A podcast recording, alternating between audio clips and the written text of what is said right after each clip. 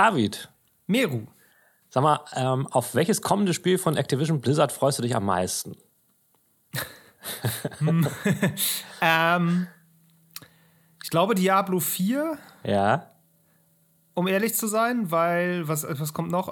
Overwatch interessiert mich gar nicht. Call of Duty Vanguard, äh, Call of ich Duty dich. interessiert mich auch nicht. Habe ich nur am Rande mitgekriegt, juckt mich wie jedes Call of Duty null. Ja. Ähm, ja, ich, ich, glaube Diablo 4, das Diablo 2 Remake vielleicht ja. auch noch ein bisschen. Ähm, ja, also wenn ich alles außen vor lasse, dann Diablo 4. Aber das äh, tue ich nicht. Und ähm, darüber wollen wir diese Folge auch genau. reden. Hast du denn das mal, ne? Gefühl, ne? dass man jetzt aktuell weniger von diesen Spielen mitbekommt als sonst? Oder nicht so? Ähm, nee, habe ich nicht. Nee, ne? Irgendwie nicht. Um ganz ehrlich zu sein. Call of Duty habe ich bei Twitter auch aufgeschnappt, dass da irgendwas ist, so irgendein Reveal. Genau. Die haben ja irgendein, irgendein Artwork enthüllt. Die Diablo 2 Beta läuft ja auch irgendwie gerade, da kriege ich auch recht viel von mit.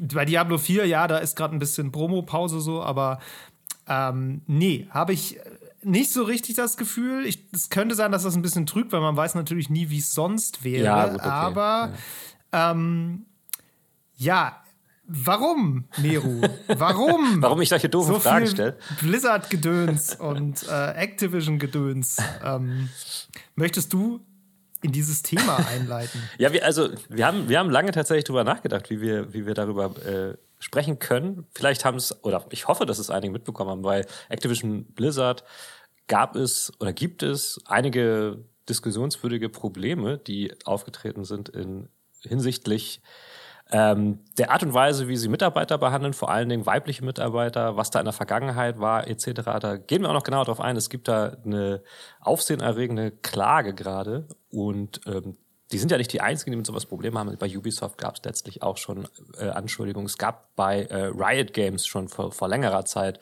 ähm, auch äh, entsprechende Gerichtsgeschichten und auch irgendwie schon äh, Einigung.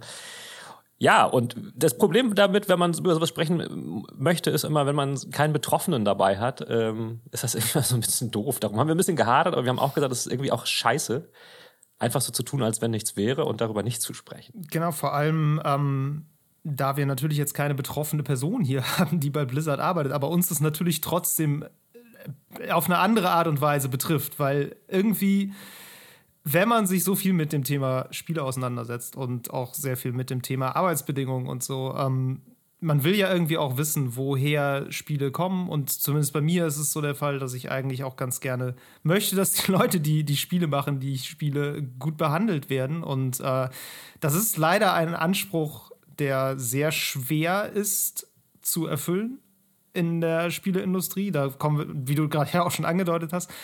Und ja, an solchen Fällen wie Blizzard fällt das dann immer sehr auf. Und die Frage ist dann, was macht man dann? Also, was mache ich jetzt als Person, die eigentlich gerne Diablo 4 spielen würde, die das eigentlich cool findet, ähm, aber diese ganze Scheiße, die da abgeht, richtig ätzend findet und da eigentlich niemanden unterstützen möchte, der da irgendwas äh, auf höherer Ebene zu sagen hat. Ähm, ja, bringt es was, das jetzt einfach zu boykottieren? Bringt es das nicht? Ähm, wie, wie redet man darüber? Wie schafft man dafür Aufmerksamkeit? Das sind so Fragen, die zumindest mich und dich ja, glaube ich, auch äh, da sehr umtreiben und über Ja. die wir da einfach mal sprechen wollen. Genau, und ich bin mir relativ sicher, dass wir wahrscheinlich einige Leute unter den Hör Hörern haben, die sagen, oh, jetzt kommt wieder so eine politische Scheiße, da habe ich keinen Bock drauf, ich möchte mich nur über, mit, über Videospiele äh, informieren. Ich möchte diese Leute... Willkommen im Leben. Ja, erstens Alle das, ich, Scheiße ich möchte diese politisch. Leute dazu einladen, sich die Folge trotzdem anzuhören, ähm, einfach um... ähm, die Augen nicht zu verschließen vor solchen Themen, weil das geht uns was an. Tatsächlich geht uns immer an, wo die Sachen herkommen, die wir konsumieren, ob es nur Videospiele sind oder Essen oder Benzin oder sonst irgendwas. Man sollte sich damit schon ein bisschen auseinandersetzen und wir versprechen, wir machen es auch nicht ganz so trocken und langweilig irgendwie. Wir geben uns Mühe. Genau. ähm, ja, wir, hoffentlich erwischen wir eine Trockenheit, die dem Thema angemessen ist. Wir werden sehen. Definitiv. Äh, Meru, aber Ja, dann lass uns doch mal einen kurzen Schwenk wie immer machen und einmal kurz noch über Spiele reden, bevor wir über die Spielebedingungen reden. Ja. Und äh, erzähl doch mal, was du so gespielt hast die letzten zwei Wochen. Ja, also ich, ähm, ich bin gerade krank, also deswegen auch nochmal, wenn ich jetzt irgendwie ein bisschen komisch ab und zu rüberkomme, liegt das bestimmt mal daran, dass ich ein bisschen neben mir stehe. Ich habe mir nämlich äh, die Zweitimpfung abgeholt und das hat mich ein bisschen umgehauen. Ich habe die Zeit äh, genutzt, beziehungsweise auch vorher schon. Ich wollte ich weiß gar nicht warum, aber ich wollte unbedingt Days Gone durchspielen. Das habe ich auch schon ein paar Mal erzählt, dass ich äh, das äh, wieder mal rausgeholt habe. Und ich habe mir das irgendwie vorgenommen, möglichst schnell das durchzuspielen. Und ähm, habe es auch jetzt gerade eben noch, bevor wir angefangen haben aufzunehmen, geschafft. Und ich muss sagen, das Spiel ist einfach scheiße lang. Und ähm, das ist was, was mir auffällt, und das haben wir auch schon thematisiert, dass diese AAA-Games, die sind einfach zu lang. Das ist einfach zu kackenlang. Und ich weiß, dass viele Leute das als Qualitätsmerkmal ansehen. Ich wirklich gar nicht. Und man muss mal so sehen, also wenn so ein Spiel so 30 Stunden lang ist, ich glaube, das ist jetzt sogar noch länger gewesen, ich weiß es nicht genau. Äh, jemand wie ich, der arbeitet, der eine Familie hat oder so, der hat dann meinetwegen pro Abend so drei Stunden Zeit, nochmal zu spielen. Da muss ich mir ungefähr zwei Wochen abends frei halten, um sowas durchzurocken. Äh, das ist ungefähr so, als wenn ich eine Staffel irgendeiner Fernsehserie durchbinge, aber die kann ich mit meiner Frau zusammen durchbingen, die sich überhaupt nicht für Videospiele interessiert. Und das ist, das ist ein Faktor, der, ey, das ist, das kotzt mich echt an, so. Und bei Days Gone ist es ein bisschen jetzt auch noch so gewesen. Da gab es dann so einen, gab's einen krassen Endkampf, dann kam dann noch, noch ein krasser Endkampf und dann kam noch mal was krasses und dann irgendwann war es zu Ende und dann kam so der, der, das Finale und der Abspann und dann da ist mir auch wir müssen vielleicht auch noch mal thematisieren, irgendwann machen wir eine, vielleicht mal eine Folge drüber, was macht eigentlich so ein Ende gut? Ähm, es mhm. muss ja nicht immer ein Endbosskampf sein, sondern auch so das Finale an sich. Womit beendet so ein Spiel die Kampagne mit einer großen Rede, oder mit ne, dem, dem Ritt in den Sonnenuntergang. muss auf jeden Fall die amerikanische Flagge im Hintergrund wählen. Das ist ganz wichtig und davor muss jemand bedeutungsschwanger irgendwas sagen. Ja, nee, weil ich frage mich tatsächlich, was macht sowas eigentlich gut? Weil, und diese, diese ganzen Games, die haben dann mehr oder weniger immer so einen hohen, äh, also so, so ein aufregendes, so einen aufregenden Endkampf oder so ein Endereignis und danach, was passiert dann?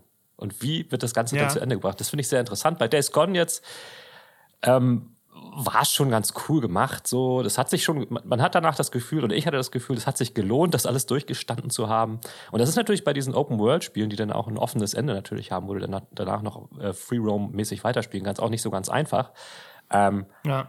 Aber äh, ich finde es interessant und das ist ein Thema, wo wir vielleicht mal bald irgendwie nochmal darauf zurückkommen können, wie, äh, wie machen solche äh, Narrative Designer das eigentlich? Äh, und da gibt's gute und da gibt's schlechte Beispiele. Und ja, insgesamt meine Bewertung zu Days Gone, wenn, wenn jemand das wissen möchte, ist, ist ein solides Game.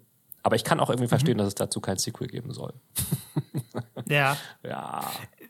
Wo du gerade über diese Enden sprichst, ich musste gerade dran denken, ich habe mal irgendwie eine Zeit lang diese ganzen alten Dracula-Filme geguckt mit Christopher Lee ja. in der Hauptrolle. Kennst du die von den Hammer Studios? Nee, nicht, nicht wirklich. Ich weiß, Ach, dass die sind, glaube ich, aus den 70ern und 80ern oder so. Aha. Irgendwie so um den Dreh. Ähm, das ist halt so ja, Dracula-Gruselfilme halt. Ne? Es ist auch immer gleich. Es sind immer irgendwelche Leute, die in irgendein, irgendein Schloss oder in einem Dorf oder eine Villa ziehen, ja. so für Urlaub meistens. Und dann taucht Dracula da auf und bringt die halt nacheinander um die Ecke. So, und am Ende wird er dann wieder besiegt. Mhm. Und in dem Sequel, also im darauffolgenden Film, wird er am Anfang dann immer erstmal wiederbelebt und äh, äh. ja, dann ist das gleiche wieder. So, das ist halt mega trashig, aber irgendwie echt witzig. Und ich musste da immer dran denken, die haben auch ein ganz interessantes Ende, weil da ist es immer so, er wird am Ende gekillt und in dem Moment, in dem er gekillt wird, läuft der Abspann. Es gibt halt überhaupt keine Form von Epilog. Ah, okay. So, das ja. ist wirklich, aber das war was, das ist mir auch mal aufgefallen bei Westworld, bei dem alten Westworld-Film. Ja. Auf dem die Serie basiert. Ja, ja.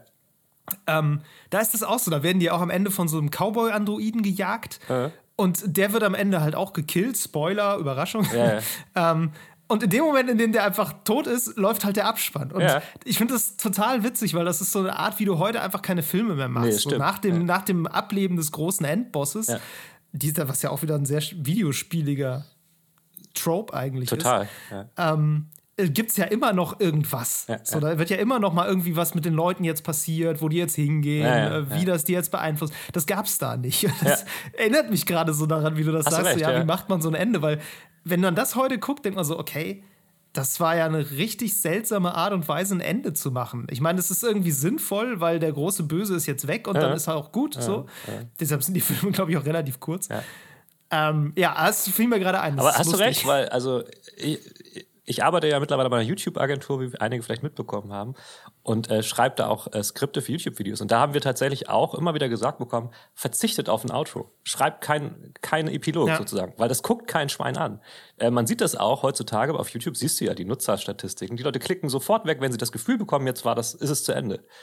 Ja. Und ähm, deswegen macht, soll man das bei, bei YouTube-Videos zumindest auch nicht mehr machen. Klar, bei Fernsehen und Filmen, da hatte man ja ein ganz anderes Nutzerverhalten was man zugrunde gelegt hat. Und man konnte es auch nicht wirklich messen. das kommt auch dazu. Klar, ich meine, äh, gerade Kino, ne? Ja. Ähm, wenn du dir so diese Marvel-Filme anguckst, die ja äh, einfach das Kinoereignis schlechthin sind im Moment, ja. also wenn es dann wieder Kino gibt, irgendwann im großen Stil. Ähm, die, die haben ja sogar noch extremer, die haben ja nicht nur einen Epilog, die haben ja sogar nach den Credits noch eine Post-Credit-Scene, für die auch noch alle sitzen bleiben und wenn es keine gibt, ist es ein Riesenskandal. Also ja. die haben, kosten das ja maximal aus, dass du in diesem Raum sitzt, in dem es dunkel ist, die Türen sind zu und du kannst nicht raus. Ja, die machen natürlich einen Kult draus, oder? Das ist noch Genau, die machen natürlich einen Kult draus. Also ja. das ist sozusagen noch, das Ganze noch extremer. Ja, so. ja klar. Aber ähm, das ist witzig, weil ich glaube, bei Games ist es tatsächlich so, dass das auch immer noch als Teil der Belohnung angesehen wird fürs Durchspielen. Weißt du, dass ich, ich habe es dann durchgespielt ja. und irgendwas, die Konsole kann mir keinen Zehner ausdrucken, was schön wäre. Ähm, stattdessen muss sie mir irgendeine andere Belohnung geben.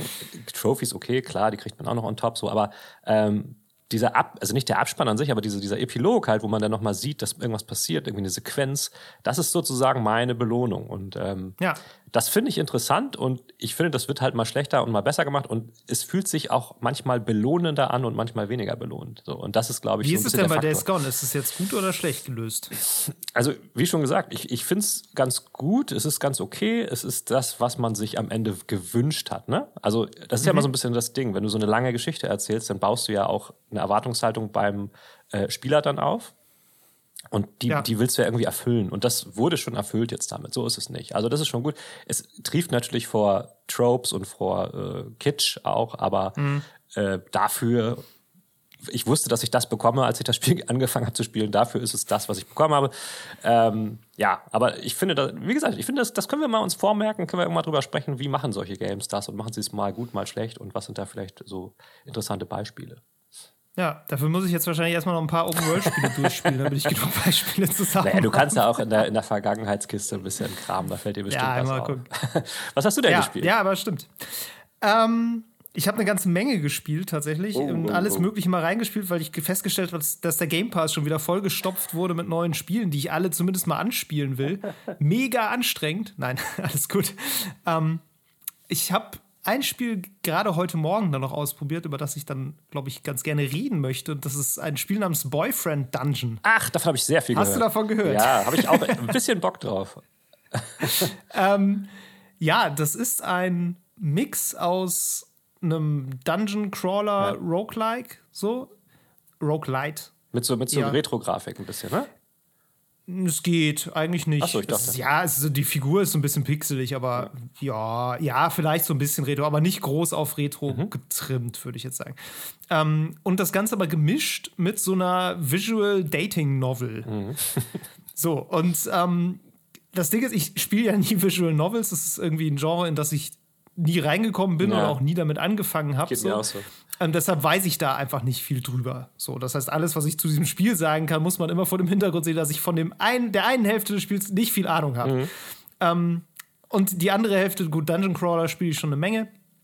Ähm, da kann ich ein bisschen mehr zu sagen. das ist natürlich auch sehr der, ist der sehr mechanische Teil des Ganzen. So, da, ähm, es funktioniert eben so, die Story ist, du kommst in eine neue Stadt und äh, bist Dating unerfahren und lebst bei deinem Cousin und der organisiert dann so Dates für dich, so damit du irgendwie ein bisschen auftauchst und ja, Leute kennenlernst.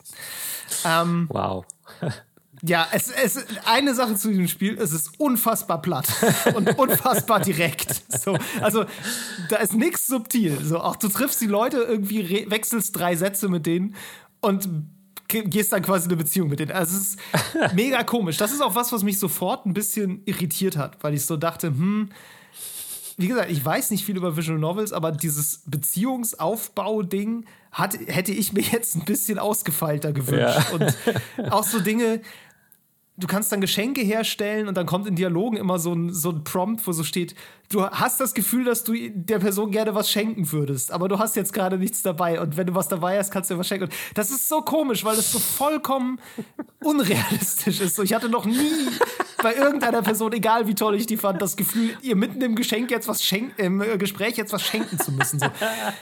Ne, ich weiß, ich glaube, das sind alles so spielerische Klischees, die da irgendwie auch dazugehören mm. und die man wahrscheinlich auch so mittelmäßig gut einbauen kann. Meinst du nicht auch, dass es vielleicht was Kulturelles? Das, ich meine, das kommt ja ursprünglich aus Japan, das ganze Genre. Und vielleicht ist das da eher so, dass man Geschenke macht? Also ich weiß es wirklich nicht. Du, ich weiß es auch nicht. Ich kann, wie gesagt, da kann ich wirklich nichts ja. zu sagen. Ich kann nur sagen, wie es auf mich halt wirkt. Es ist ähm, von der ganzen Struktur ist es sehr motivierend gebaut dadurch tatsächlich. Okay. Also du triffst halt diese Leute, die sind auch teilweise ganz interessant. Es ist wie gesagt alles sehr on the nose, mhm. aber trotzdem so ein paar Leute sind irgendwie ganz nett und mit denen will man dann auch irgendwie gerne mehr Zeit verbringen und ein bisschen mehr über die erfahren. Und der, der Witz an dem Spiel ist, dass es äh, Leute gibt, die sich in Waffen verwandeln können, in Schwerter verschiedener Art. Und die datest du sozusagen und äh, die nimmst du dann mit in diesen Dungeon und kloppst da Monster. Und dadurch baust du sozusagen eine Beziehung zu denen auf und äh, levelst die Beziehung auf. Und dann hast du eben, wenn du ein Level up hast, hast du dann so ein so eine Dating-Mechanik, wo du die dann irgendwie am Strand triffst oder mit denen ins Kino gehst oder wie auch immer. Und da dann mit denen redest und diese Beziehung halt vorantreibst. So. Und das ist so ein bisschen der, der Loop. Und wenn du dann äh, dieses, diese Beziehung weiter vorangetrieben hast, dann kriegst du wiederum so Kampfperks, die dich besser machen, wenn du mit denen als Waffe sozusagen kämpfst.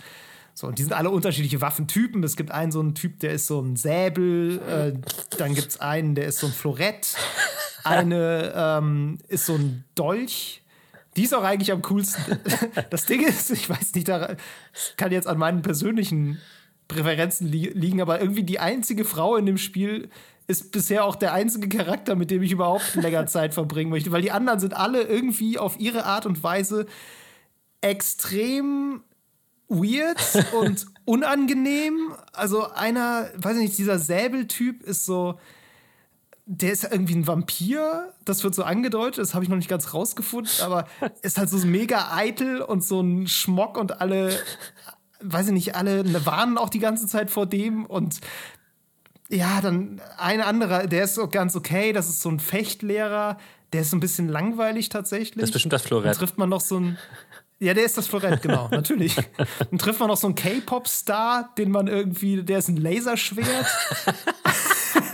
der ist aber, also, ich weiß es nicht. Und sie ist halt relativ normal und irgendwie ja. ganz angenehm so als Person. Und das ist irgendwie ein bisschen, bisschen komisch. Und ein Typ, das ist auch das, äh, deshalb ging das bei Twitter jetzt gerade so relativ viel rum. Ein Typ ist so ein Waffenhändler, mhm. der Schwerter schmiedet. Die sind dann keine Menschen. Er selber kann sich auch nicht in Schwert verwandeln. Und er ist halt mega übergriffig so. Er legt dir dann irgendwie so Rosen vor die Tür und schreibt dir die ganze Zeit, obwohl du ihm sagst, du sollst ihn in Ruhe lassen. So. Also der ist wirklich unangenehm. Und mit dem kannst du auch keine Beziehung haben, aber der ist halt die ganze Zeit da und drängt sich halt die ganze Zeit auf. Und bei dem Spiel ist es tatsächlich so, dass es am Anfang so eine Content Notice gibt, ähm, dass da so ne, Stalking und unangenehme Übergriffigkeit thematisiert werden. Einfach ja, für ja. Leute, die sowas erlebt haben und dadurch eben ähm, einen Traumatrigger erleiden können. Ja, ähm, was ja auch mega sinnvoll ist. Und jetzt gab es bei Twitter gerade so ein bisschen Diskurs, weil manchen Leuten das nicht stark genug war, die sich nicht genug gewarnt gefühlt haben davon. Okay. Und ähm, die Entwickler haben, haben halt gesagt, ja, okay, sehen wir ein, wir verstärken das nochmal. Dann ist, haben sie das noch ein bisschen ausführlicher formuliert. Und es gab aber wohl auch Leute, die irgendwie jetzt wollten, dass es eine Option gibt, um das komplett abzuschalten, um, also um diese Figur einfach auszuschalten, dass mhm. die nicht im Spiel vorkommt. Mhm. Und da ging gerade so ein bisschen der Diskurs drum, wo Leute gesagt haben, äh, das, so funktioniert es halt nicht, weil der ist ja, also das erzählt ja auch eine Geschichte ja. und der ist halt auch wichtig für die Geschichte. Und mhm. das war ein bisschen. Ja. Naja, bisschen, bisschen, bisschen grenzwertig, ja. ja. ja. Und äh, da haben halt auch viele Leute gesagt, ja, Content-Warnung total sinnvoll, aber Fall. du musst dann halt auch irgendwann sagen, gut, wenn ich mit diesem Content nicht klarkomme, ich wurde davor gewarnt, ja. dann, dann ist das vielleicht auch jetzt einfach nichts mhm. für mich. Mhm. mhm. Und da ging es dann auch im, einem weiteren Diskurs dann darum, dass Leute das, glaube ich, ein bisschen wahrnehmen als so ein locker flockiges Wohlfühlspiel. Mhm. Einfach weil es ein bisschen so wirkt. Ne? So, da ist, äh, sind auch alle toll gezeichnet und so, ist alles sehr bunt. Mhm. Ähm, und dieser Charakter ist aber wirklich übel. So, und ähm, ich glaube, viele Leute finden das doof, dass der halt einfach ein Arschloch ist und einfach als Arschloch auch gezeichnet ist und mhm. dass du den nicht mögen sollst. Ja, der ist nicht ja. dazu da. Der sieht zwar genauso scharf aus wie die anderen auch, weil das natürlich genau darauf angelegt ist, so wie bei Hades übrigens ja auch. Ne? Mhm. Das ist ja auch, die Götter sind ja alle äh, nach absolutem Schönheitsideal gezeichnet. Aber ihn sollst du halt einfach nicht mögen, sondern er soll halt dieser unangenehme Typ sein. Er ist halt der Antagonist. Na klar. Und ähm, irgendwie ja, manche Leute meinten so, ja, das, das ist anscheinend nicht so richtig angekommen, dass sowas auch vorkommen kann in Spielen und dass das auch Absicht ist, dass du dich zu einem Teil unwohl fühlst. Ja. Und für die Leute, für die das zu krass ist, gibt es, wie gesagt, die Content-Warnung. So. Ja, genau. Also die kann ja auch, ähm, die kann ja auch gerne ausführlich sein und am Anfang schon auf, auf sowas hinweisen. Ja, ja, Aber dann genau. muss, man sie, muss man halt auch auf sie hören, ne? Im, im entsprechenden Fall. Genau, also ja. es ist immer schwer, das zu bewerten, wenn man da nicht, nicht selber von betroffen ist. Mhm. Ähm, ja, deshalb, ich fand es einfach einen interessanten Diskurs und das war auch mit ein Grund, warum ich das spielen wollte. Bei mir war es tatsächlich so, am Anfang, wenn du diese ganzen Leute triffst, ich wusste erstmal gar nicht, auf wen sich diese Warnung bezog, weil alle irgendwie unangenehm waren. Das war so ein bisschen, ja.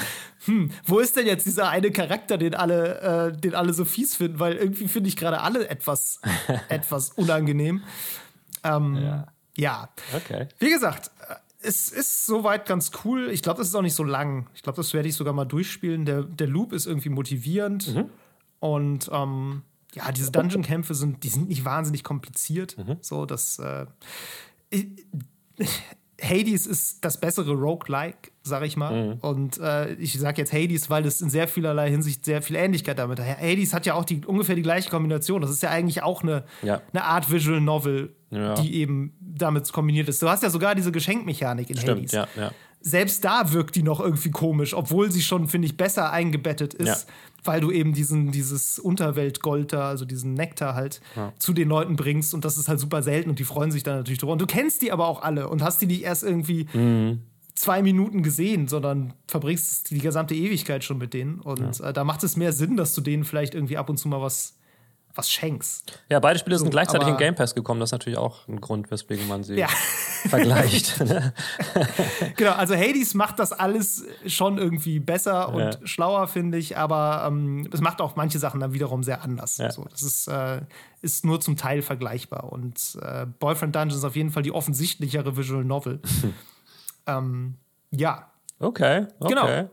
Ja. Das habe ich gespielt. Schön, schön. Dann, Kann ich äh, empfehlen, mal reinzugucken, falls du das eh vorhattest. Ist, ist witzig. Ja, also mich, mich persönlich, äh, dieses Visual Novel-Ding, das ist halt Nee, überhaupt nicht meins. Ich würde es mir einfach nur wegen des Gimmicks mal angucken. Und ich meine, das ist natürlich jetzt zu Game Pass-Zeiten auf jeden Fall möglich. Ansonsten hätte ich mir das, also ich würde mir das nicht kaufen, so sage ich ganz ehrlich. Ähm, das ist halt ja. auch so ein Ding, ne? Bei Game Pass kann man sich alles mal reinschauen, äh, fühlt sich zu nichts verpflichtet. Und ähm, ja. das ist natürlich, glaube ich, für solche kleinen Spiele auch ganz, ganz gesund, weil die dadurch auch Fans bekommen, die sie sonst vielleicht nicht wahrgenommen hätten. Ähm, ja. ja.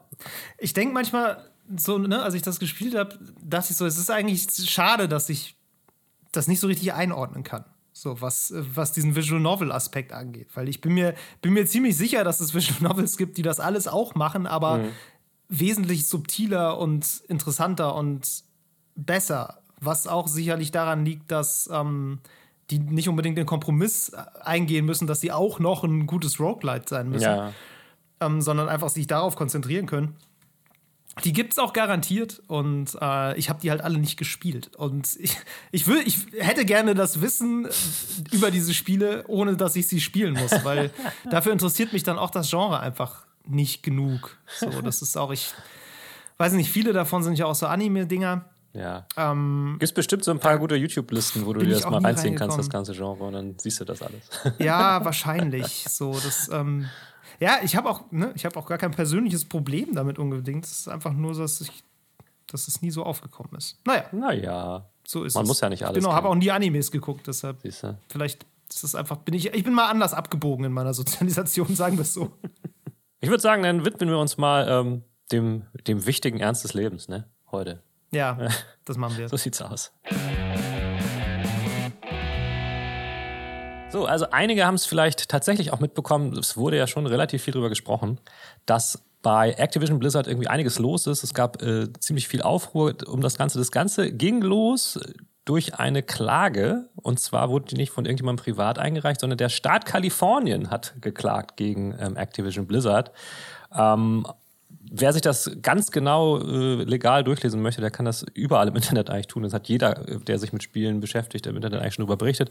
Es geht hauptsächlich darum, dass Frauen ähm, ungleich behandelt werden in dem Betrieb ähm, systemisch, äh, dass sie wenig, deutlich weniger Chancen haben irgendwie auf Beförderung etc., dass es in der Führungsetage sowieso so gut wie keine Frauen gibt und eine mehr als unangenehme ähm, Arbeitsplatzkultur dort herrscht, die, die tatsächlich bezeichnet wird in der Klage als ähm, als äh, äh Boden für äh, Belästigung und Diskriminierung gegen Frauen.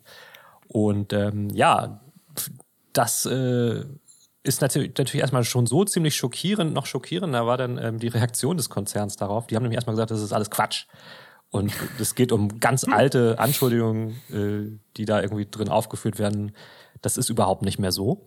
Äh, und äh, daraufhin haben sich dann Leute gemeldet, die da noch arbeiten und sagen, doch, es ist genau so.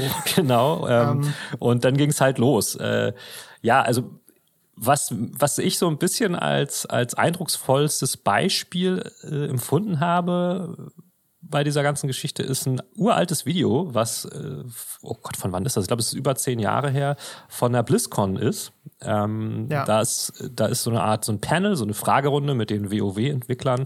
Äh, ich glaube, das sind fünf oder sechs äh, weiße Männer, die da so sitzen und ähm, die Fans dürfen Fragen stellen. Eine junge Frau hat sich angestellt äh, kommt dann irgendwann ran und äh, nimmt all ihren Mut zusammen und fragt, ja, sie liebt die Stories und ähm, fragt sich aber, warum alle weiblichen, starken weiblichen Charaktere in den Stories irgendwie immer aussehen, als seien sie den Victoria's Secrets Katalog entsprungen. Ähm, dann gibt's ganz kurz ein bisschen Applaus und dann geht eine riesige Buhwelle durch den Saal. Ähm, die Entwickler gucken sich so ein bisschen an, fangen äh, an rumzukichern und ähm, der eine sagt so, aus welchem Katalog hättest du sie denn gerne? woraufhin noch mehr rumgekichert wird. Ähm, dann ein äh, bestimmter Herr, der in der Klage auch explizit genannt wird und über den wir bestimmt auch noch mal ein bisschen reden werden, weil ähm, der hat ähm, mit seiner mit seinen Hotelsuites bei der BlizzCon auch immer noch Aufsehen ähm, erregt. Der antwortet dann erstmal sehr verständnisvoll und meint, ja, ähm, wir mögen unsere Frauen und so und ähm, möchten, dass sie äußerst divers aussehen. Deswegen werden wir definitiv demnächst auch andere Kataloge mit heranziehen. Ähm, ja, die junge Frau äh, ringt sich irgendwie ein Lächeln ab, was eher aussieht wie ein Ah, ich kenne das ja, Augenrollen und wird dann auch weggescheucht vom, vom Mikrofon, sodass der Nächste seine Frage stellen kann und das Publikum lacht. Und das ist so ein bisschen, glaube ich, die, die, die, dieser, wie soll man sagen, dieses Mindframe, was da seit vielen Jahren geherrscht hat und wahrscheinlich auch immer noch herrscht. Ähm, es gab sogar mit dieser Frau neulich ein Interview irgendwo zu lesen. Ich glaube, das war sogar auch bei, bei Kotaku. War das, ja. Das ähm, habe ich auch gelesen. Wo sie halt auch noch gesagt, dass sie, sich, ja. dass sie das auch wirklich gar nicht so überrascht hat. Ähm, und äh, ja, das fand ich sehr erschütternd, ehrlich gesagt, weil allein sich zu, also den Mut zusammenzunehmen, sich da vor so eine Meute hinzustellen, und dann so abgefertigt zu werden, finde ich ekelerregend, muss ich ganz ehrlich sagen. Ja, also. ja, ja. ja ich habe das auch gesehen. Ich fand das auch wahnsinnig unangenehm und ähm, mhm. ja, auch so die, ich meine, als das dann rumging, das Video, haben sich halt auch ein paar Leute dann gemeldet, die dann bei diesem Panel auf der Bühne saßen, so. Mhm das ist halt auch immer so anstrengend, ne? Wo dann irgendwie da groß salbungsvoll, ja, wir haben das war falsch und wir hätten das anders und wir haben uns ja alle so und äh, geändert ja, ja. und dies und das und überhaupt. Und denkst du ja, Digga, das war aber nur mal scheiße. Und ich meine, was, was macht ihr denn jetzt konkret, damit das irgendwie. Vielleicht beim, ne ich meine, wer soll sich da jetzt doch mal trauen, bei der BlizzCon irgendwie so eine Frage zu stellen ja. als, äh, als Frau mit vielleicht auch dem Thema so, ne? Weil das ist ja jetzt kein völlig blödes Thema ja. und auch nicht völlig unangebracht, weil ich meine, guck dir Blizzard-Charaktere an, so da ist halt durchaus was dran, dass die halt, also weiß nicht, World of Warcraft ähm, Frauenfiguren haben immer diesen Metallbikini quasi ja. So, das ist, ja. ist, halt schon irgendwie weird. Ja. So, muss man schon mal sagen. So, also, weiß ich nicht. Ja. Und ja, naja. von so, insofern ist die Frage gar nicht unangemessen und die Reaktionen halt umso mehr. Ja. Aber ja, ich habe das auch so ein bisschen, deshalb ging das ja auch rum, weil das so ein bisschen ein Sinnbild war, wie da offenbar die Kultur einfach ist so, dass so halt, mhm. äh, ja, das wurde ja auch als Fratboy-Culture so ein bisschen ja bezeichnet. So, also wie, wie so ein Studentenwohnheim. Genau, ja. So, wo auch nur Studenten schon jetzt äh, nicht generisches Maskulinum, sondern einfach ja. sind halt nur Männer da. Ja, ja. Und die reißen halt ihre Witzchen so und wenn da eine Frau ist, dann ja, hat sie sich irgendwie unterzuordnen und nett zu lächeln und dann ist gut. Und ja, also es ist alles irgendwie sehr. Es ging dann ja halt noch weiter. Sehr unangenehm. Ähm, dann fingen äh, einige der der ehemaligen, also vor allen Dingen der Gründer äh, von, also Mitgründer von, von Blizzard, die haben sich dann gemeldet und meinten, ja, ey, wir haben da, wir haben da echt Mist gebaut. Also die haben das dann teilweise, teilweise schon echt eingesehen. Ähm, ne, äh, Mike Mohame hat das auch äh, zum Beispiel gesagt, der Ex-Blizzard-Boss, so, ja, wir haben euch auf jeden Fall, ähm, ja, wir haben nicht genug getan für euch und so weiter und so fort. Der, der ähm, Miterschaffer von Diablo ebenso. Äh, aber der Konzern an sich hat zuerst erstmal das nicht eingesehen. Wahrscheinlich natürlich vor allen Dingen, weil die Sorge haben vor irgendwelchen finanziellen Regressforderungen äh, gegen sie. Ja. Ähm, die dann ja auch kamen. Die dann ja auch kamen, tatsächlich. Wir haben ja auch schon mitgekriegt, zum Beispiel bei, ähm, bei Riot, da wurden viele Millionen Dollar Schadenersatz an Frauen ausgezahlt. Also das schlägt sich natürlich dann irgendwann auch negativ auf eine Bilanz eines Konzerns nieder. Ja. Ähm, und jetzt bei Blizzard war es halt konkret äh, ja ne, noch eine zweite Klage, die eben von äh, den Aktionären dann kam. Genau, das die ging gesagt dann haben, sie sind hier ja. getäuscht worden über das Arbeitsklima und ähm, Exakt das, äh, dann ist der Aktienkurs halt auch sofort abgerauscht und das ist natürlich eine Technikalität eigentlich und mir sind die Menschen da eigentlich auch wichtiger als der Aktienkurs. Das Schlimme ist aber nur, das ist halt das Einzige, was dafür sorgt, dass überhaupt irgendwas passiert. So. Genau. Und dass das überhaupt auf dem Radar von jemandem wie äh, Bobby Kotick erscheint, dem Activision-Chef. Mhm. Ähm, wenn der Aktienkurs nicht abrauscht, ist es halt denen egal. Erfahrungsgemäß Latte ist so. Und das ist halt Ja. das Traurige und Zynische an dieser ganzen Sache so. Und Ja. das ist jetzt immerhin passiert. Also Natürlich. die Aktien sind dann immerhin abgeschmiert. Genau, also es haben auch viele Gaming-Websites ähm, und YouTube-Kanäle und so weiter und so fort verlauten lassen, dass sie ab sofort nicht mehr berichten über die Produkte von Activision Blizzard. Deswegen fragte ich vorhin auch, ob du davon viel mitbekommen hast oder nicht. Ja. Ähm, und ähm, das hat tatsächlich zu einer Art Druck geführt. Ne? Und wie du schon sagst, dieser Druck, der muss ja ir- irgendwo herkommen und der kommt nicht einfach nur, äh, wenn, wenn, wie soll man sagen, Minderheiten sich beschweren von alleine, sondern das muss sich irgendwie Ja. finanziell ähm, dann auch darstellen. Es haben dann über 2000 Mitarbeiter von Activision Blizzard einen offenen Brief unterschrieben, in dem sie die äh, Antwort auf diese Anschuldigungen verdammt, also wie sagt man, verdammt kann man nicht sagen, also kann man schon Kritisiert sagen, kritisiert haben. sich dagegen gestellt haben, weil dann auch noch nicht genug passiert, haben sie so, haben sie so ein Walkout gemacht, das ist so, wie soll man sagen, die Vorstufe eines Streiks, wo sie halt äh, während, bisschen. während der Arbeitszeit ähm, alle rausgegangen sind, eine kleine Demo abge, ähm, abgehalten haben. Das ist natürlich ein bisschen problematisch. Die haben in den Staaten bei weitem nicht das gleiche Arbeitsrecht wie wir hier in Deutschland, wo sowas natürlich auch rechtlich verankert ist. Im Gegenteil.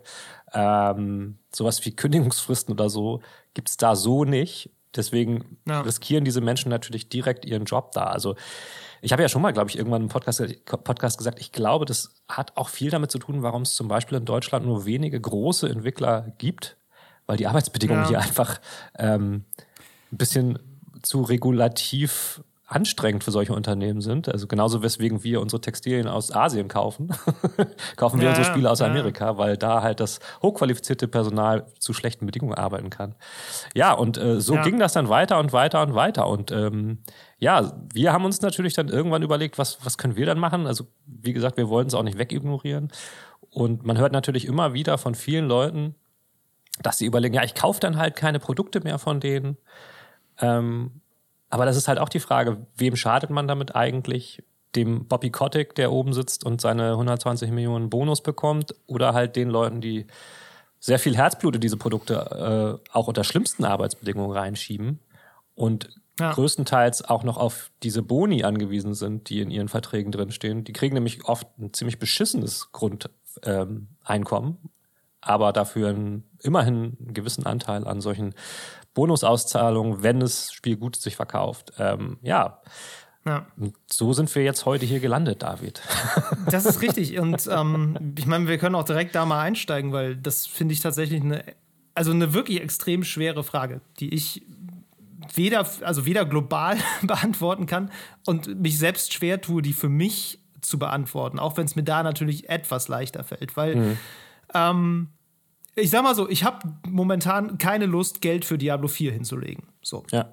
kann ich dir so sagen. Also wirklich gar nicht. so, da denke ich mir echt, es gibt so viele Spiele, ähm, dass das das unbedingt das Spiel ist, was ich jetzt spielen muss. ähm, weiß ich nicht, auch wenn ich Bock drauf hätte, irgendwie, da kann ich auch drauf verzichten. Mhm. So. Ich kann das vielleicht später irgendwo gebraucht sonst mal kaufen, wie auch immer. Ähm, das, das kann ich für mich entscheiden, einfach weil ich für mich dann vielleicht sagen will, ich möchte keinen Anteil daran haben. So. Ja. Und ähm, mir dann vielleicht denken kann, naja, ja, ist blöd für die Leute, die da arbeiten. Ähm, aber ich gebe meinem Geld dann vielleicht lieber einem Studio, von dem ich weiß oder hoffe, dass es seine Mitarbeitenden besser behandelt. Ja. So, behandelt, bezahlt, was auch immer. Also, das war auch noch sowas, ne? Blizzard behandelt die Leute ja nicht nur schlecht, es bezahlt ja. auch noch unterdurchschnittlich. Ja, also, das ist wirklich, die leben ja offenbar wirklich von diesem Mythos, dass sie so das absolute, äh, der absolute Leuchtstern am äh, Spieleentwicklungshimmel sind. Mhm. Und da jetzt irgendwie alle hinwollen, weil das der große Traum ist, an Overwatch oder Diablo zu arbeiten. So. Ähm, und dann halt zu miesen Konditionen. So. Also da denke ich mir so, naja, also da habe ich eigentlich keine Lust drauf. Ja. Ich mache mir aber natürlich auch keine Illusionen, dass das jetzt irgendwie dazu führt, dass sich irgendwas verändert, weil wir müssen auch einfach sehen, dass den allermeisten Leuten das, glaube ich, ziemlich egal ist. Ja. Erstens kriegen das ganz viele Leute nicht mit. So, das ist die eine Sache. Ähm, ganz viele Leute wissen ja auch gar nicht, wie ihre Spiele gemacht werden. Und das ist noch nicht mal ein Vorwurf jetzt. Nö. Das ist einfach so. So, wenn du dich damit nicht aktiv beschäftigst, ähm, wenn du das nicht irgendwie verfolgst, dann, ich meine, ja, das irgendwie, klar wissen die, dass da irgendwo Leute sitzen und das programmieren. Ja. Äh, die wissen vielleicht auch den Namen von der einen oder anderen Firma, wo sie immer gerne Spiele kaufen. Mhm. Ähm, warum auch immer, ne? Das äh, ist ihnen vielleicht selber gar nicht unbedingt klar, welche Spiele jetzt alle dann vom Blizzard sind, die sie und dass sie die mögen oder ne, vielleicht auch doch. Aber deshalb müssen sie sich nicht konkret damit auseinandersetzen, wie die Wurst gemacht wird, sozusagen. Nee, natürlich nicht. Ähm, und ich glaube, ganz viele Leute haben aber auch so ein bisschen die, die Einstellung, ja, wenn ihnen das da nicht passt, dann können sie ja kündigen. Ich verstehe den, äh, verstehe den Aufruhr nicht. Was soll das denn so? Äh, mhm. Ich will einfach mein Spiel spielen. Ich will mich damit nicht beschäftigen. Ich will darüber nicht nachdenken. So. Und ich glaube, dass das sehr viele sind. Zusammen mit denen, die einfach gar nichts davon wissen, sind das, glaube ich, viele und meine und deine Wahrnehmung wahrscheinlich auch ist jetzt natürlich sehr vorgeprägt dadurch, dass wir das alles konsumieren, dadurch, dass wir eben auch sehr viele Perspektiven aus dieser Branche, zum Beispiel über Twitter, mitbekommen. Mhm. Ähm, weil die das natürlich schon alle interessiert und die da schon alle eine Meinung zu haben und die schon eine Perspektive dazu haben. Und zwar häufig auch die einfach sehr unangenehme Perspektive, dass das nicht nur bei Blizzard so ist. Nee, im Gegenteil. Ja. Dass du das nicht nur bei so gut wie jeder großen Gaming-Firma hast, sondern wahrscheinlich auch bei sehr vielen kleinen. Ja. Ähm, weil diese ganzen Strukturen, speziell die, die jetzt bei Blizzard da kritisiert werden, ähm, eben so ein bisschen brancheninhärent auch sind. Total. Und äh, das ist halt ein in jeder, in jeder Hinsicht ein systemisches und strukturelles Problem. Ja. Und das, ist, das macht es wirklich, wirklich, wirklich schwierig, finde ich, sich da jetzt zu, zu, zu, zu verhalten in einer Weise, wo man auch das Gefühl hat, das bringt jetzt vielleicht was. Mhm. So. Ich glaube halt bei Blizzard ist es nicht, fällt dieser Kontrast stark auf, dass das Unternehmen halt, wie gesagt, dieses, dieses sehr beliebte Games Studio ist, ne? was seit, ja. seit sehr langer Zeit äh, sehr legendäre Games rausgebracht hat und eine, eine riesen, einen riesen Hardcore-Fan äh, Blog sozusagen habt. Die, also ich meine, selbst auf der Gamescom haben die ja immer gigantische Bühnen gehabt, wo gigantisch viele Leute davor waren, das alles äh, gefeiert haben und, und ihren Fandom ich auch meine, die haben ihre haben. eigene Messe, ne? Die haben die Bliss. Das haben sie auch noch. ähm, so. Und, und da ist natürlich dieser Gegensatz so, so, so heftig.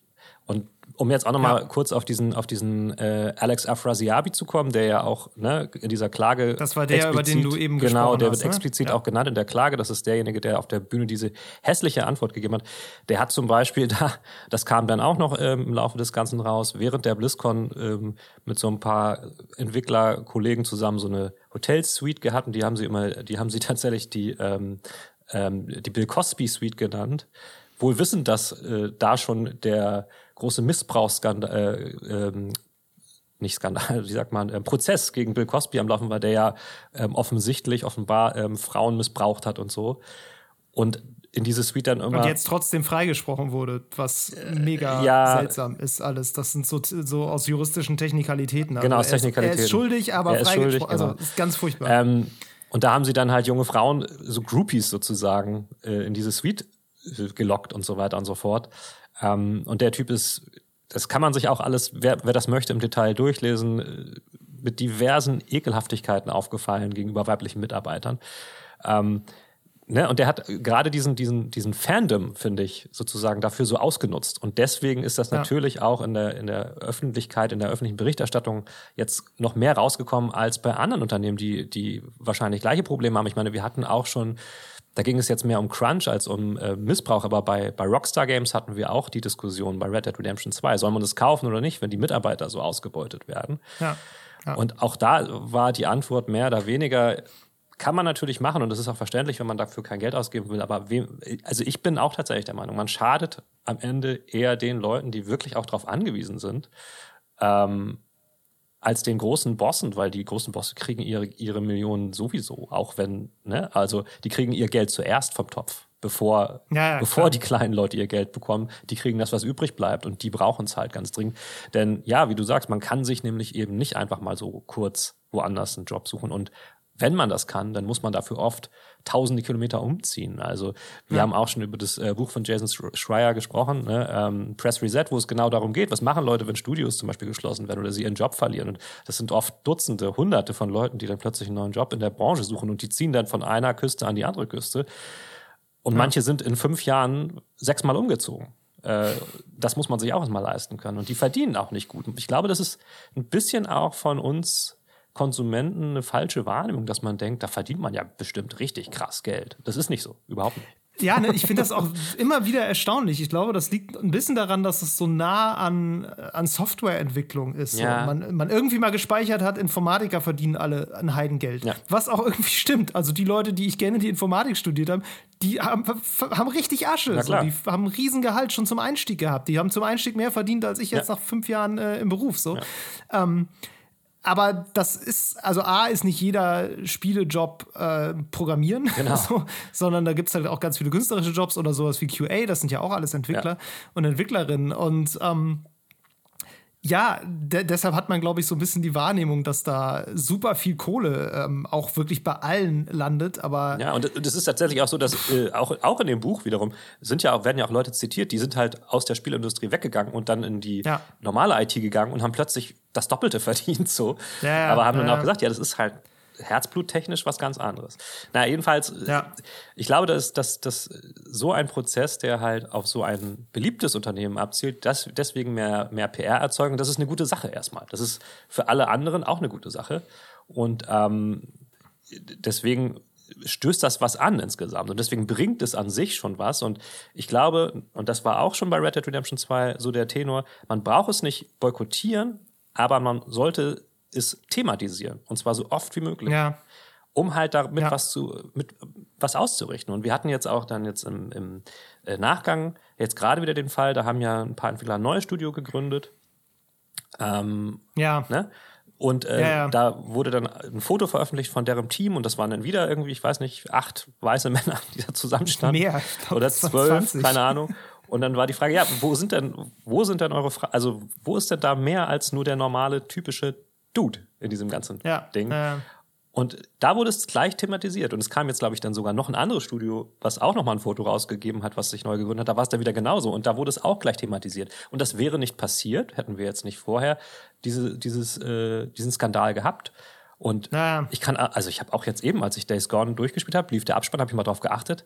Also bei Band, ich weiß nicht, da waren vielleicht, also waren unter fünf Prozent Frauen die da ja. im Nachspann aufgetaucht sind. Das ist ein älteres Spiel und deswegen, was du sagst, es, es ist nichts, was jetzt gerade erst passiert ist. Das ist etwas, was schon seit, seit es Spiele gibt, so ist. Und das wird ja. jetzt halt öfters mal thematisiert und auch, wenn es immer Leute gibt, die das nervt, weil sie einfach nur ihre Games spielen wollen, ist es wichtig, dass sich da strukturell einfach mit der Zeit was verändert. So. Ja, ich glaube, man macht sich manchmal nicht so ganz bewusst, was dieses, also dieses Wort Diversität, um das es dann ja auch geht. Ne? Da ja. geht es ja auch dann nicht nur darum, dass du Frauen einstellst äh, als männerdominiertes Studio, nee, sondern dass nee, du auch irgendwie Leute unterschiedlicher Ethnien ein, anstellst, dass du Leute unterschiedlicher äh, Sexualitäten anstellst. Exakt, so. ja. Und das ist halt kein Selbstzweck. So, ich nee. glaube, viele Leute glauben immer so, das ist so ein Selbstzweck, damit man irgendwie so eine Diversitätsskala äh, eben abbildet und so. Mhm das Ding ist halt, sowas schlägt sich eben auch aufs Arbeitsklima nieder, mhm. weil wenn alle Leute, die du hast, aus demselben Background kommen und im Grunde so das, dasselbe Mindset auch irgendwie teilen.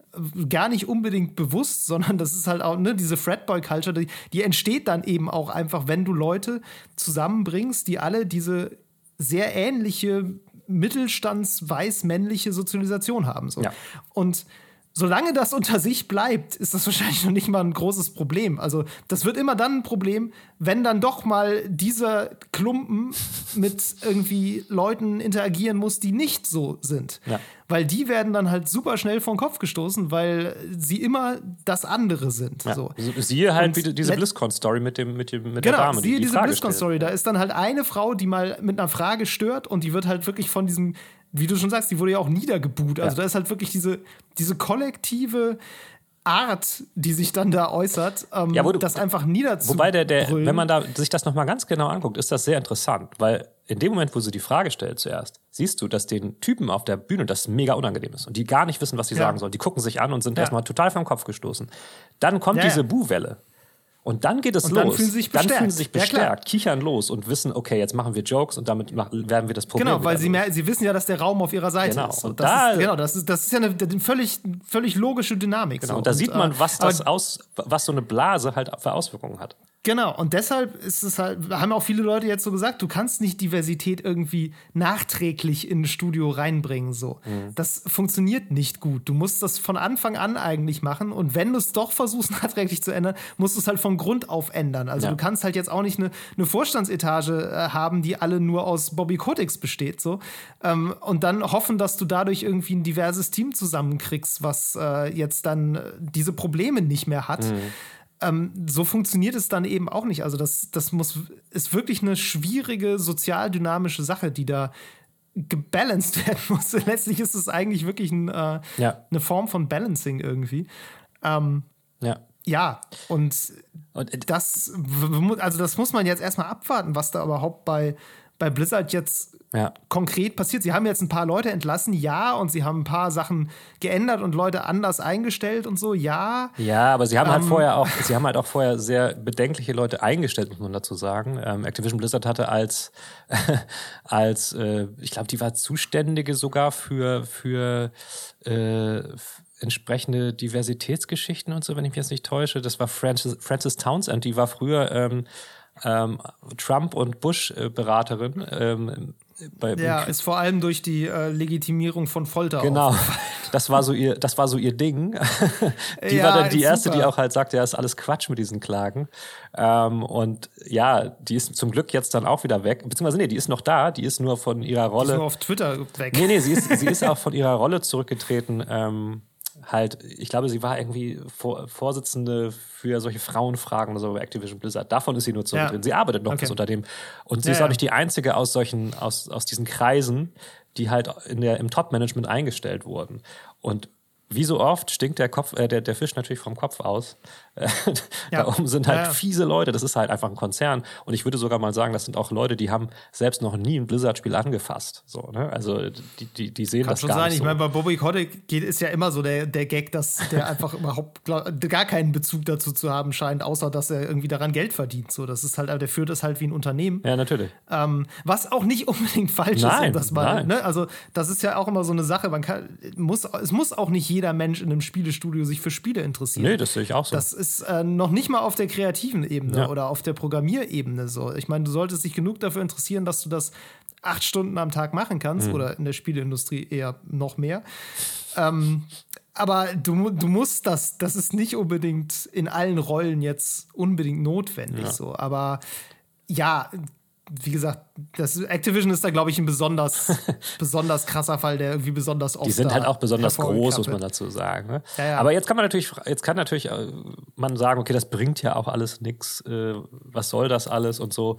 Ähm, da wird jetzt ein bisschen drüber geredet, dann wird das irgendwie alles wieder unter, unter den Tisch gekehrt, dann ist alles wieder wie vorher. Kann auch sein, tatsächlich. Also es ist jetzt zum Beispiel bei Riot Games auch irgendwie herausgekommen, dass ähm, diese, nachdem die halt diese, diese äh, Entschädigung gezahlt haben, sie mittlerweile immer noch dabei sind, die Ermittlungen zu behindern, was das Ganze angeht.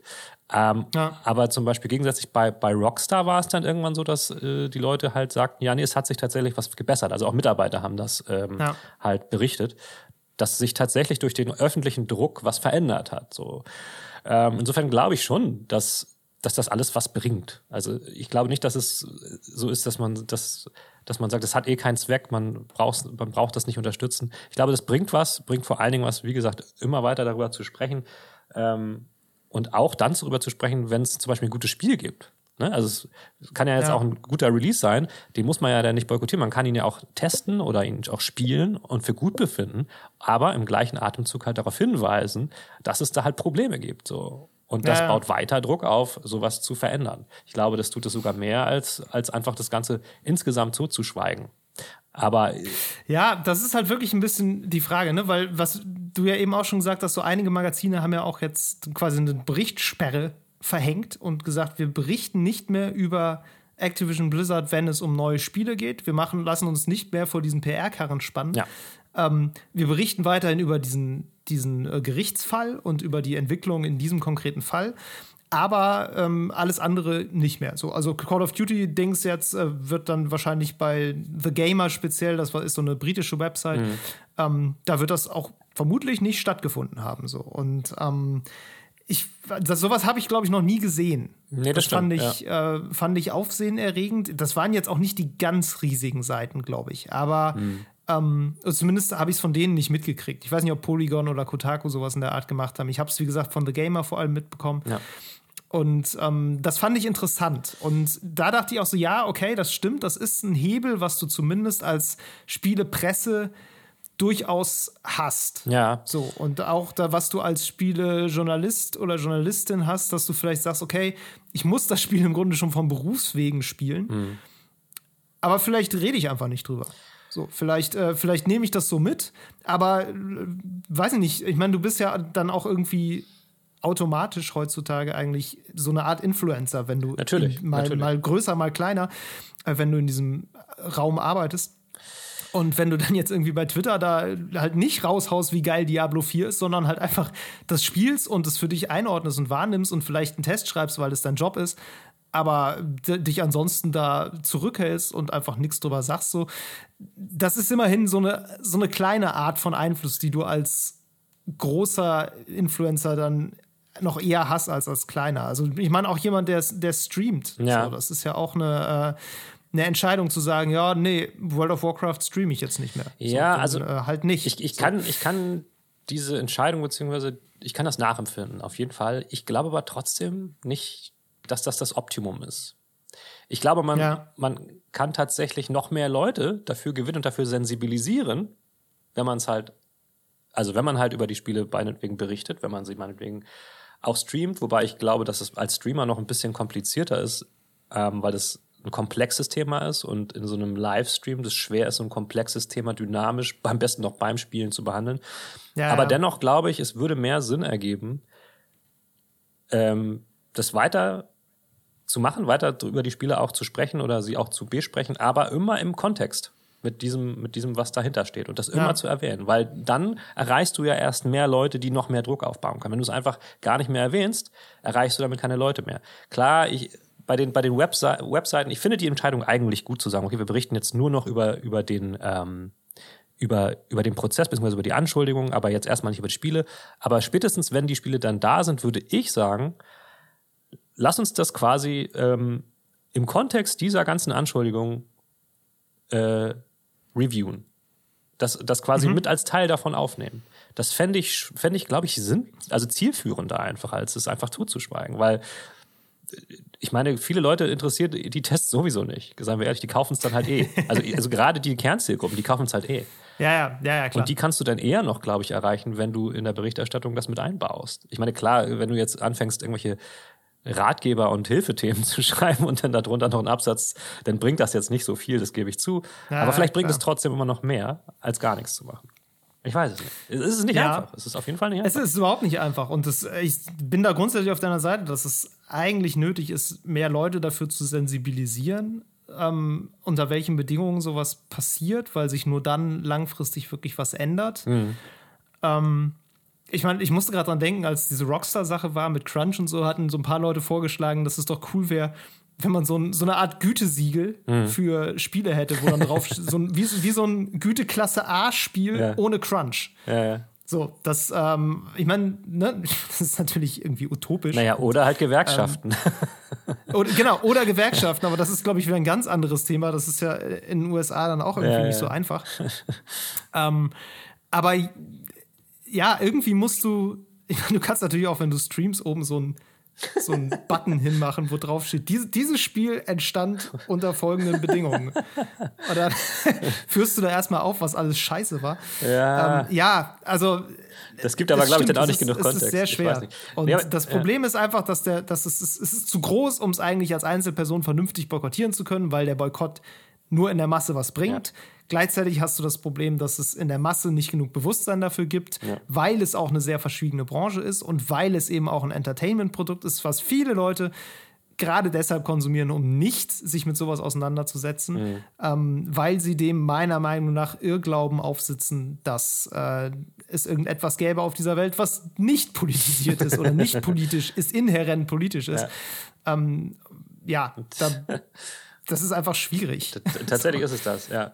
Nee, also hm, ich glaube, ich glaube, was wir werden in diesem Podcast auch auf gar keinen Fall irgendwie eine Lösung irgendwann bieten können. Also nicht, dass er jetzt nee, mit, der Erwartungs mit der Erwartungshaltung hier zuhört und denkt, ja, die sagen mir jetzt, was ich machen soll. Das können wir nicht. Es wäre auch sehr verwunderlich, wenn ausgerechnet wir beide jetzt diese Lösung Weil hätten. wir das auch also, nicht wissen. Also ich ja. persönlich werde mir jetzt zukünftig auch keins der Spiele kaufen, aber auch äh, vor allen Dingen deswegen, weil sie eigentlich eh nicht so unbedingt das sind, wofür ich mich krass interessiere, muss ich ganz ehrlich sagen.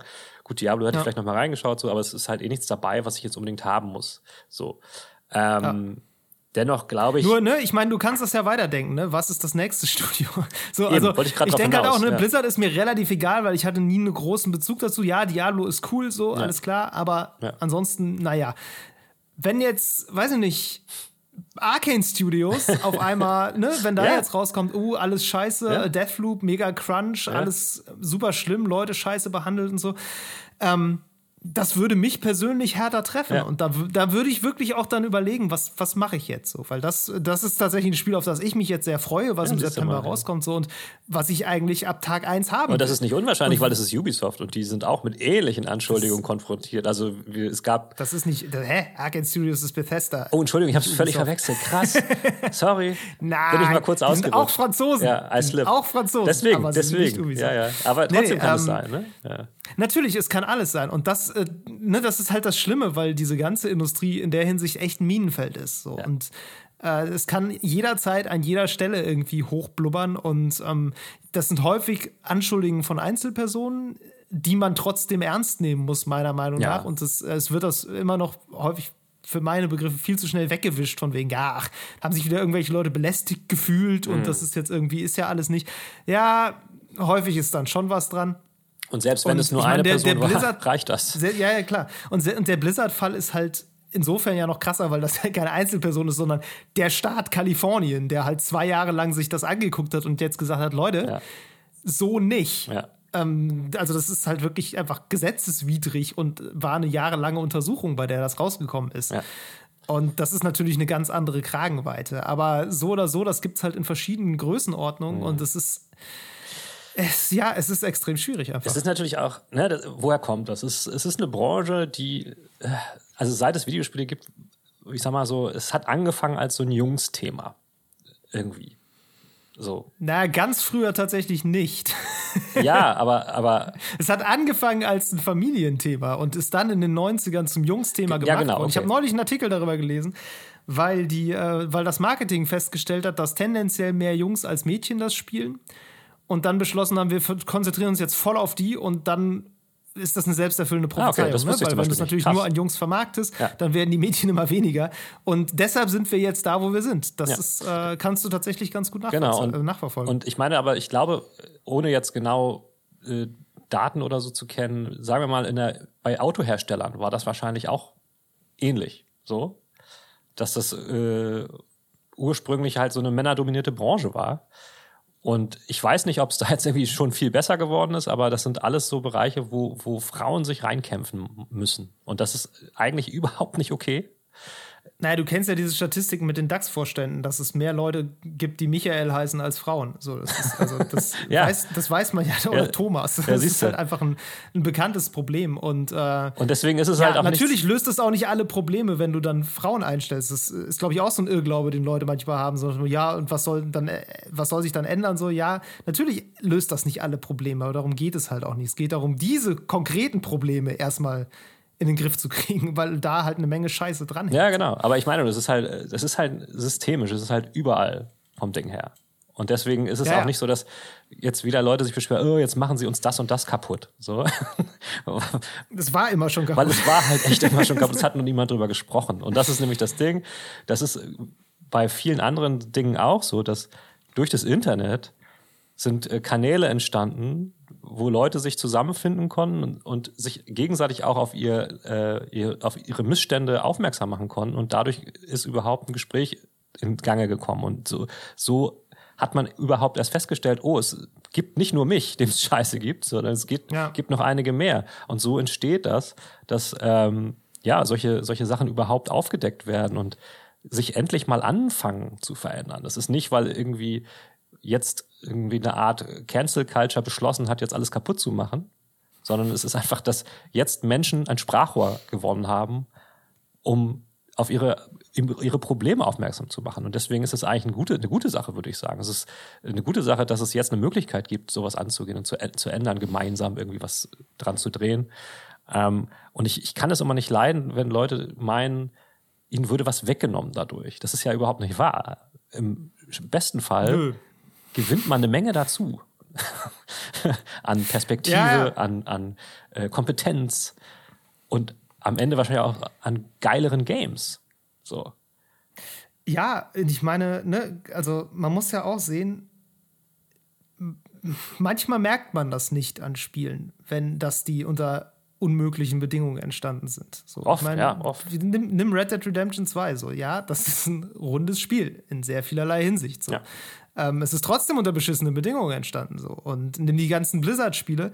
Ähm, das ist auch so was, was ich häufig gelesen habe, so dass Leute meinen, ja, mit Blizzard ging es ja eh bergab in den letzten Jahren durch Activision und so und die letzten Sachen, jetzt auch dieses Warcraft 3, das war ja dieses Remake, mhm. das war ganz furchtbar und ähm, das dann, das, so nach dem Motto, das passt dann ja da auch jetzt ganz gut rein. Ja, das hat damit nichts zu tun. Nee. So, die, diese ganzen miesen Strukturen und diese ganze äh, Fred House Culture, die war schon da, als World of Warcraft gestartet ist. Das war nichts, was irgendwie jetzt in den letzten Jahren dazugekommen ist. Ja. Und äh, also mit, mit diesem Niedergang von Blizzard hat das nichts zu tun. Das war einfach immer schon die Struktur, die das geprägt hat. Und da sind trotzdem gute Spiele bei entstanden. So. Aber ich weiß nicht, manchmal so die letzten Ubisoft-Spiele zum Beispiel, ne? Watch Dogs Legion und irgendwie auch Assassin's Creed Valhalla.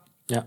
Die waren ja auch teilweise geprägt von solchen Dingern, ne? Also da war ja auch ähm, bei Watch Dogs Legion war, glaube ich, auch in irgendeinem Studio. Äh, ich glaube, das war das Montreal-Studio. Ähm, da waren auch solche, gingen auch solche Sachen rum. Also komplett bei Ubisoft, die hatten ja generell mit diesen ganzen Sachen auch zu kämpfen und da haben wir ja, auch gesagt, dass sie intern was ändern wollen. Singapur auch. Assassin's oh Creed Valhalla ja. ist der Creative Director gegangen äh, ja. auf halbem Weg so durch die Entwicklung. Und manchmal merkt man schon an einigen Stellen so, ja, das ist irgendwie jetzt nicht rund hier. Und man fragt sich schon, liegt es vielleicht auch daran? So, liegt das daran, dass da keine Führung da war, die das vernünftig hätte lenken können, weil die mit anderen Dingen beschäftigt waren? Mhm. So. Und ähm, ja, man kann das von außen immer schwer sehen, besonders bei einem äh, paar tausend ähm, Mitarbeiterstudio, ne, wie Blizzard oder Ubisoft, so, weil da hast du natürlich ganz viele Leute, die einfach nur kleine Rädchen in der Maschinerie sind. Und wenn ein Rädchen ausfällt, dann übernimmt ein anderes die Last. Und dann geht das häufig schon irgendwie. Aber irgendwann dann vielleicht auch mal nicht mehr. Ja. So, und dann schlägt sich das schon auch aufs Spiel nieder. Und ja, ich glaube schon, dass glückliche Leute auch bessere Spiele machen. Das ähm, denke ich auch. Wenn man ja. ihnen die Möglichkeit dafür gibt. Ja. Ich denke aber auch immer, dass es halt, ja, für, für so ein Unternehmen ist es immer das Wichtigste, dass halt über sowas nicht gesprochen wird in erster Linie erstmal. Ja. Ähm, beziehungsweise da gibt es halt extra Strukturen für in solchen Unternehmen und es gibt weit weniger und weit seltener äh, gefestigte Strukturen, um halt solche internen Probleme ordentlich aufzufangen. Es gibt immer diese, die, diese ja. Human Resources Abteilung, die hat fast jedes Unternehmen, die Personalabteilung.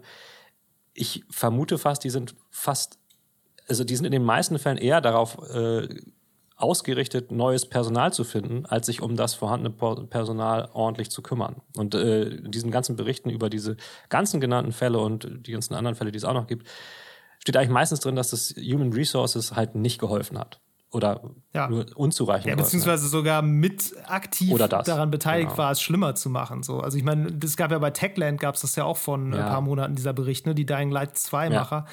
Ähm, wo gesagt wurde, ja, da war halt auch einiges im Argen und da war dann auch, glaube ich, die, die Vorsitzende von HR war die Frau des mm. Studiochefs ja, und ja. Äh, ja, da gehst du jetzt nicht unbedingt hin, wenn du irgendwie am Arbeitsplatz belästigt wirst, ne? Weil Klar. wie hoch sind die Chancen, dass die jetzt gegen die Interessen des Studios irgendwie dir hilft? Ja.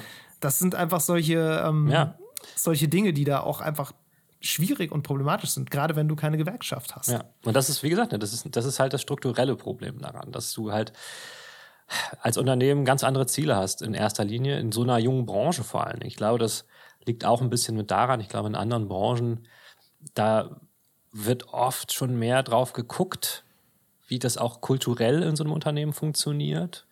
Und gerade in so einer Branche, wo viel aus so, aus so, wie soll man sagen, so Garagen oder ähm, ne, so Wohnzimmerbüros entstanden ist, wo zuerst ja. sich ein paar Leute zusammengesetzt haben, in der Regel ein paar Typen zusammengesetzt haben mit ihren Computern und irgendwas zusammengehackt haben.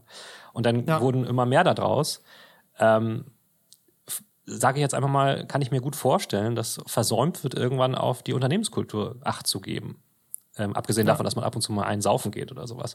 Weil es gibt dann auch irgendwann Leute, die kommen. Was man so Kultur Ja, genau. Es gibt ja nämlich auch irgendwann mal Leute, die kommen dazu und die wollen nicht einsaufen gehen. Die wollen sich trotzdem gut mit ja. den Leuten verstehen. Und ja, da geht's dann nämlich schon los. Und wenn du dann plötzlich aus, keine Ahnung, aus zehn Leuten werden dann plötzlich 100 und aus 100 werden dann 500 und du hast halt niemanden, der darauf achtet und du wächst sehr schnell. Das ist auch immer wieder ein Problem. Ne? Wenn, wenn kleine Unternehmen sehr schnell wachsen, dann geht da oft ziemlich viel in die Hose und das, also das kann ich sogar aus eigener Erfahrung sagen, weil da einfach am wenigsten drauf geguckt wird. Es wird auf die ganzen anderen ja. Faktoren, die Wachstumsfaktoren geachtet, aber auf das Inter, Intermenschliche, wollte ich jetzt gerade sagen, das äh, Kulturelle halt eben nicht. Interpersonelle. Ja, und ähm, ja. ich glaube, dass die Games-Branche da viel zu lernen hat, weil die insgesamt viel zu schnell, viel zu doll gewachsen ist. Und vielleicht ja. kann man da sogar Parallelen erkennen. Ich glaube, in der Musikindustrie war es in den 80ern auch so. Die ist krass schnell, enorm gewachsen.